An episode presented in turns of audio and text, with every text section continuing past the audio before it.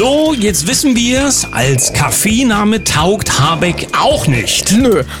Hast du einen anderen Vorschlag? Äh, Kaffee Ricarda für den extra dicken Genuss. Ja, wird ein dicker Erfolg.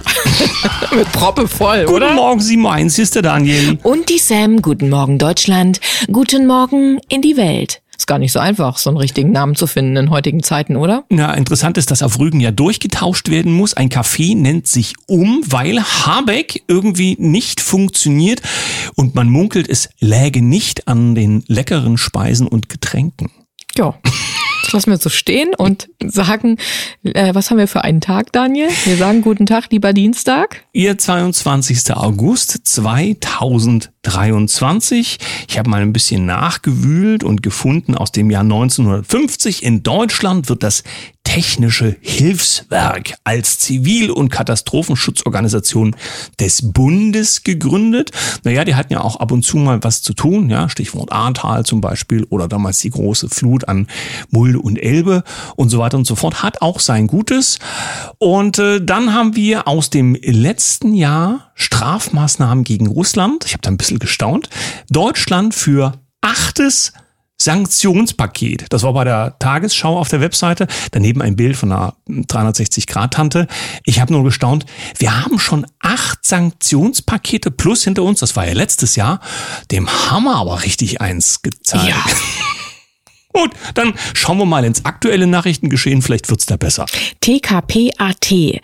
Die amerikanische Vizepräsidentin Camilla Harris, die fordert Bevölkerungsreduktion, Was? weil wir das CO2 sind, das man einsparen möchte. Also ganz einfach, wenn wir in saubere Energie und elektrische Fahrzeuge investieren und die Bevölkerung reduzieren, können mehr unserer Kinder saubere Luft atmen und sauberes Wasser trinken. Mehr ihrer Kinder. Na gut. Das ist ja immer so komisch formuliert, als wäre das in der Zukunft nicht, dass eventuell schon jemand aktuell an der Bevölkerungsreduktion äh, herumschraubt, denn dass es mit dem Klima ganz schlimm ist und wir ja schon über 12 Uhr hinaus sind, das erzählen sie uns ja auch dauernd. Aber wer weiß, vielleicht verstehen wir das alles noch falsch. Hier sind wir bei diesem Umweltthema, denn es fällt auf, die Elektroautos brennen und auch diverse äh, ähm, Bringe ich auch gleich noch was mit. ja, Firmen brennen, äh, wo es um solche Technologien steht. Hier geht es um Offenbach, Batteriefirma in Offenbach brennt, Polizei, Wasserwerfer gegen die Flammen.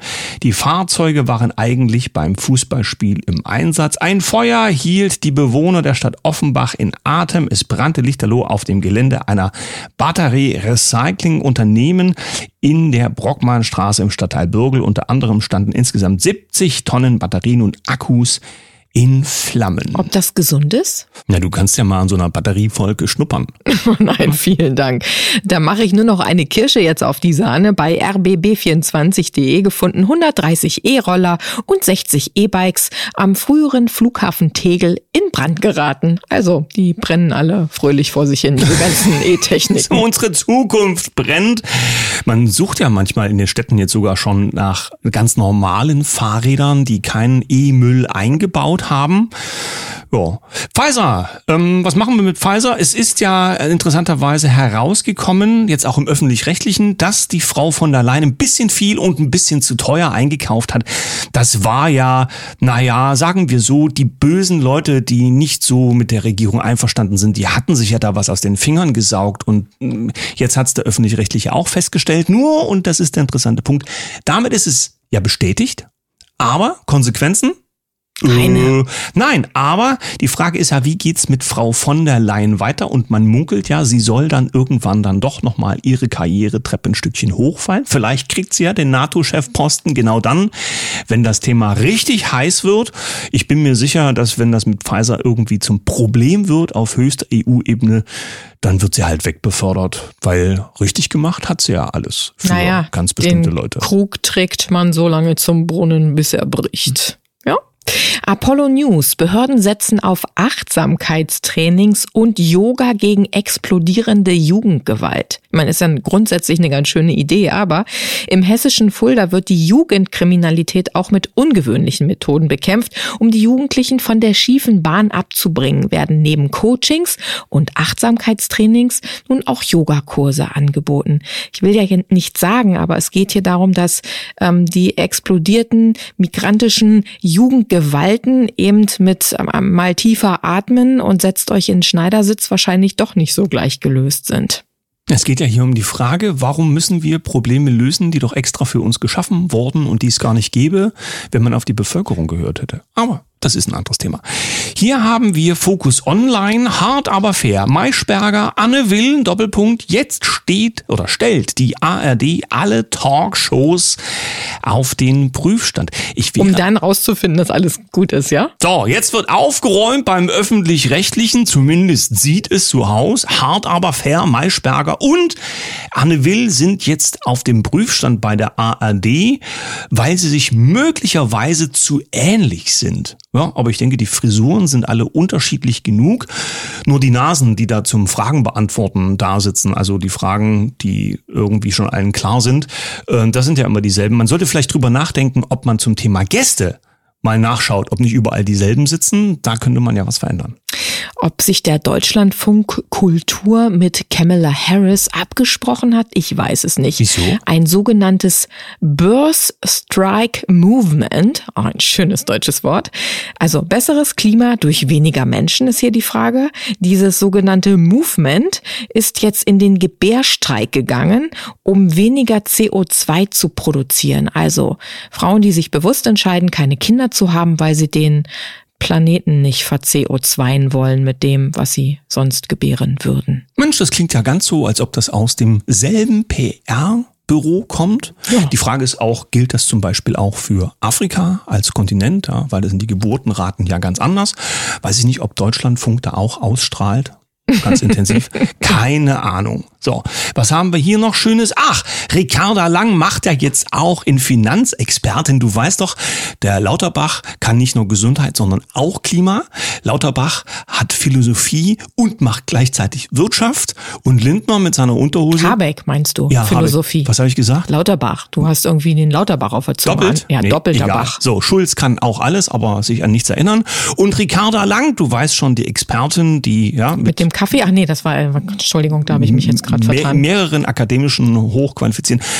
Ja, ähm, will jetzt quasi Schattenkredite es geht hier um die Verschuldung und äh, so will man also ein bisschen Geld hin und her schieben. Das heißt, man nimmt dort einen Kredit und bezahlt man den anderen Kredit und dann nimmt man nochmal einen Kredit auf, mit dem man den ersten Kredit tilgt. Du weißt. Ach, es gibt eine schöne Spirale. So, so wie das ähm, na, bekannt ist eben auch äh, aus den USA zum Beispiel, wo manche das gemacht haben oder machen mit ihren Kreditkarten. Ja, mit der einen Kreditkarte bezahlst du eine andere. Das ist zwar verboten, aber wer keine andere Wahl hat, naja. Die Idee hat jetzt auch Ricarda Lang, zumindest so ungefähr. Und ich glaube, damit kann sie sich ganz vorne bei den Experten hier einreihen.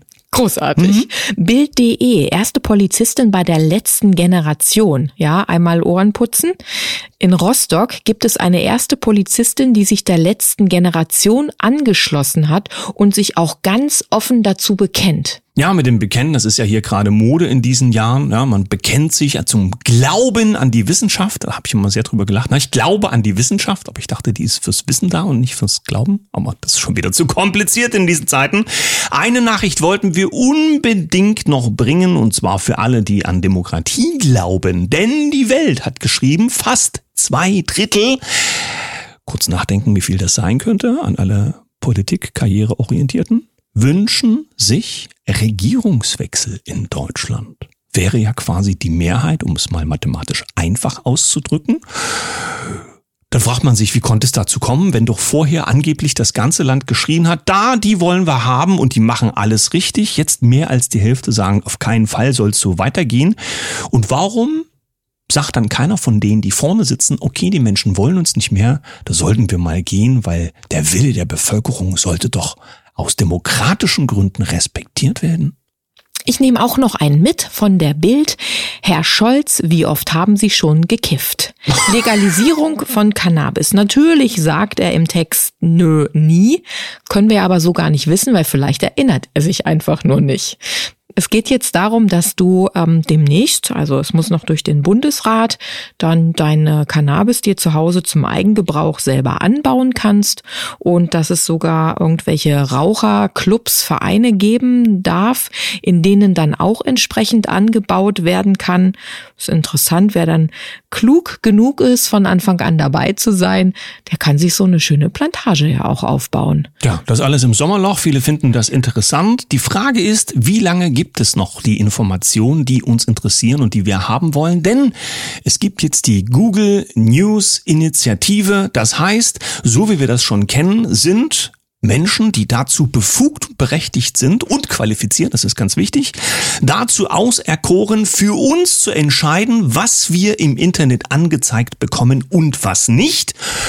Da könnten die unbequemen Sachen einfach rausfallen, unserer Sicherheit wegen. Du weißt schon, was uns beunruhigt, tut uns ja nicht gut.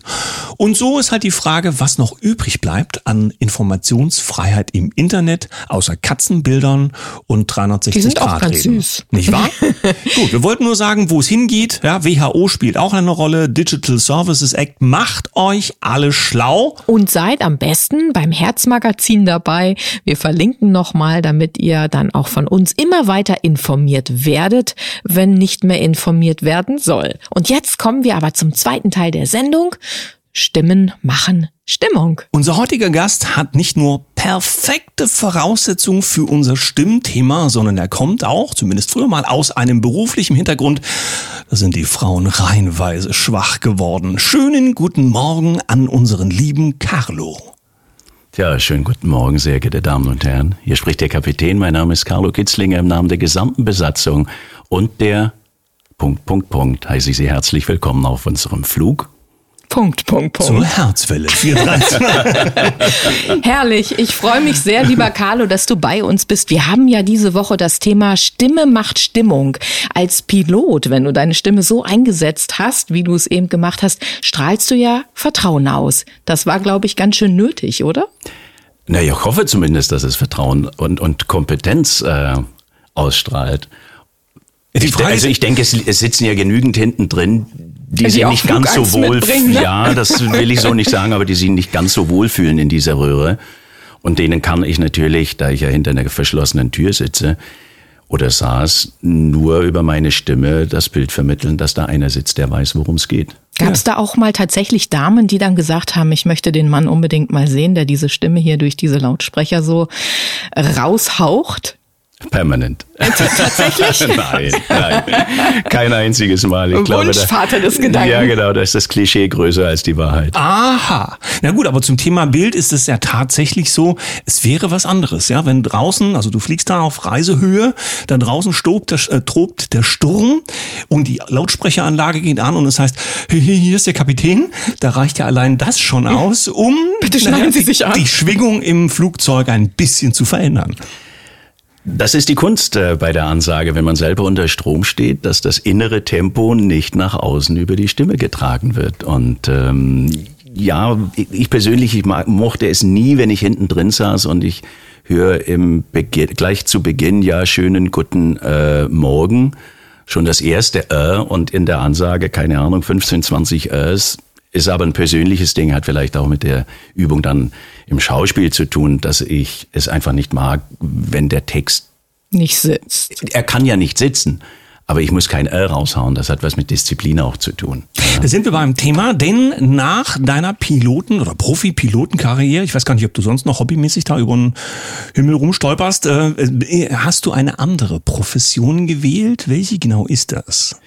Nee, es war nicht ganz nach der Schauspielerei, das hat parallel eigentlich angefangen. Ich war bis 40, war ich Co-Pilot und dann bin ich ins Kapitänstraining. Und ich habe damals in Österreich gewohnt und habe eigentlich Gesangsunterricht gesucht, weil ich das immer wieder gemacht habe. Habe den nicht gefunden und habe mich dann zu einer Woche in der, in der Stage School in Hamburg angemeldet. Ach, bei die kenne ich auch noch. Ja, äh, Musical, danke, mir ist das Wort nicht eingefallen. Und das war dann natürlich Schauspiel, Tanz und Gesang. Und es hieß, ja, man könne raussuchen, was man will. Aber ich gedacht, ja, okay, 80 Prozent singen, vielleicht mal 20 Prozent Schauspiel. Ich bin kein talentierter Tänzer. Das hätte ich jetzt gern gesehen eigentlich. Das Singen. Nein, das Tanzen. okay. Ja. Und es war so eine Art Casting, was die gemacht haben. Und ich war dann in der Gruppe mit den sehr talentierten Sängern, mit den talentierten Schauspielern und mit den völlig untalentierten Tänzern. und die Dame hat innerhalb, Anja Launhardt war die Leiterin, und die hat innerhalb von sechs Tagen hat die aus Fußgängern und sehr talentierten, überwiegend jungen Mädels zwischen 17 und 25 ein Musical auf die Beine gestellt. Und da habe ich gemerkt, dass Schauspiel wahnsinnig viel Spaß macht. Und hast dann deine Stimme und dein Talent noch ja weiter gefeilt und bist tatsächlich auch in einigen Produktionen vor der Kamera gestanden. Ja, ich hatte natürlich, äh, stimmlich ist es okay, aber Stimme und Sprache ist ja ein Unterschied. Ich bin gebürtiger Schwabe und. Das tut uns leid. Ja, das kommt in den besten Familien nicht vor, ich weiß. Und wir können ja alles, ne, außer wir wissen, was wir nicht können. Und ich hatte tatsächlich einen Sprachfehler. Und auf den hat mich eben diese Anja Launhardt das erste Mal aufmerksam gemacht. Ich habe das SCH falsch ähm, gebildet. Und das war harte Arbeit, das umzustellen. Und ich habe dann meine Mutter und meine Schwägerin und meine Freundin von damals, von vor über 30 Jahren gefragt, ob ihnen das nicht aufgefallen ist. Und es war ihnen aufgefallen, aber sie fanden es einfach süß. Und es war schlicht und ergreifend ein wirklicher Sprachfehler, von dem ich keine Ahnung hatte. Hast einen süßen Sprachfehler. ja, aber spannend ist ja, wenn du mit dieser Stimme und auch mit dieser Selbstreflexion über die Stimme und mit dem schauspielerischen Handwerk, das heißt, du weißt über deinen Körper, über deine Mimik und was das auslöst, ja Bescheid. Atmung etc. Wie kann man im Leben damit spielen? Oh, im Leben damit spielen. Kann man, mache ich praktisch nie, muss ich, oder sehr selten, es sei denn, ich zeige, dass ich gerade damit spiele, aber ich nutze es eigentlich im Leben nicht aus. Kann wieder zurückkommen auf, auf die Fliegerei.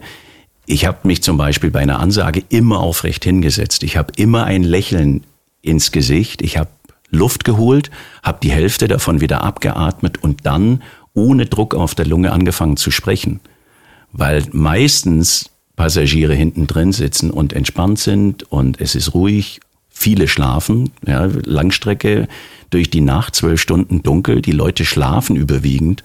Und kurz vor der Landung machen wir, mache ich eine Ansage und wir sind natürlich vorne voll in der Energie. Ich hole Luft, die Lunge steht unter Druck. Und dann kommt diese Ansage mit einem Guten Morgen. Und hinten kriegen alle fast einen Herzinfarkt. Das war mir wichtig, eben dieses, dieses Wahrnehmen, was ist hinter der Tür, dieses sich Bewusstsein, was geht beim anderen ab, hat vielleicht auch etwas mit Schauspiel zu tun, weil ich natürlich beim Schauspiel mir überlege, was will ich vom anderen und warum. Oder in welcher Rolle befinde ich mich gerade? Genau, was muss ich genau. transportieren? Genau, ne? Ja. absolut. Ja, für mich geht's ja um das Bild. Du stehst ja in, in der Bäckerei und sagst, sehr geehrte Bäckerei-Fachverkäuferin, ich hätte gerne genau dieses Brötchen. Was dann passiert, als wenn du das kriegst, was gerade an der Reihe ist, ne?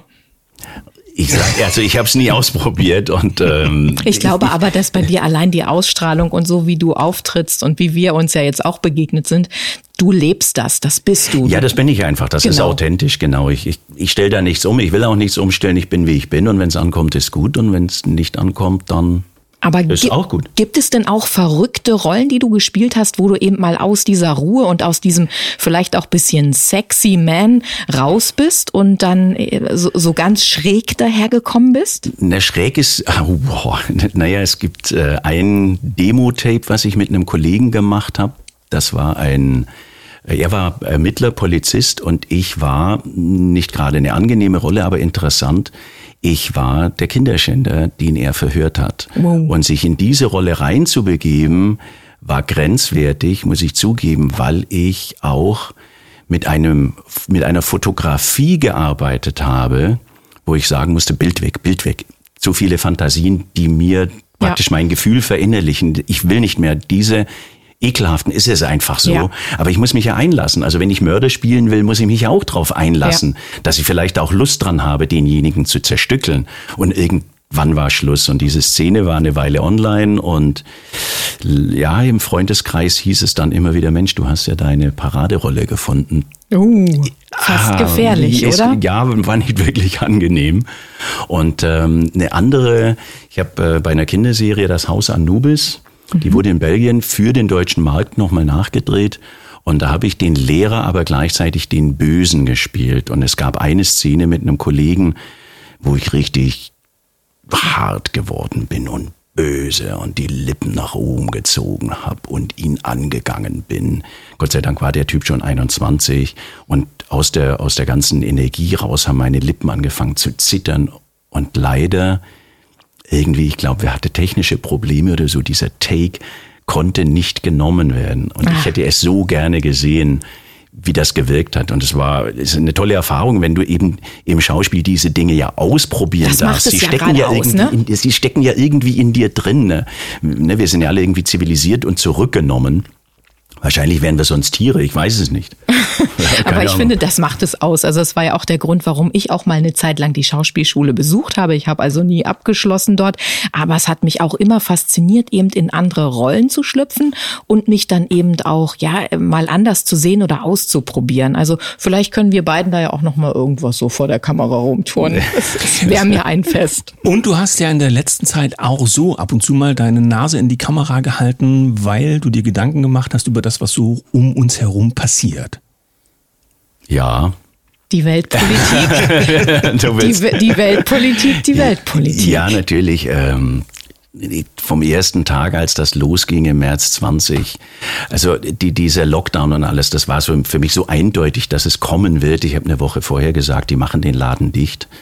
Das war für mich genauso eindeutig, wie dass sie in den Irak gehen wollten wegen Weapons of Mass Destruction und ich hatte von Anfang an Diskussionen, dass niemand mal einen Stopp reinhaut und sagt, Mensch, lasst uns doch mal angucken, ob die Maßnahmen irgendwelche Wirkungen haben. Und, und es wurde nur eskaliert. Der eine hat die Schulen zugemacht, der andere hat dann noch die Sporthallen zugemacht, der nächste die Universitäten.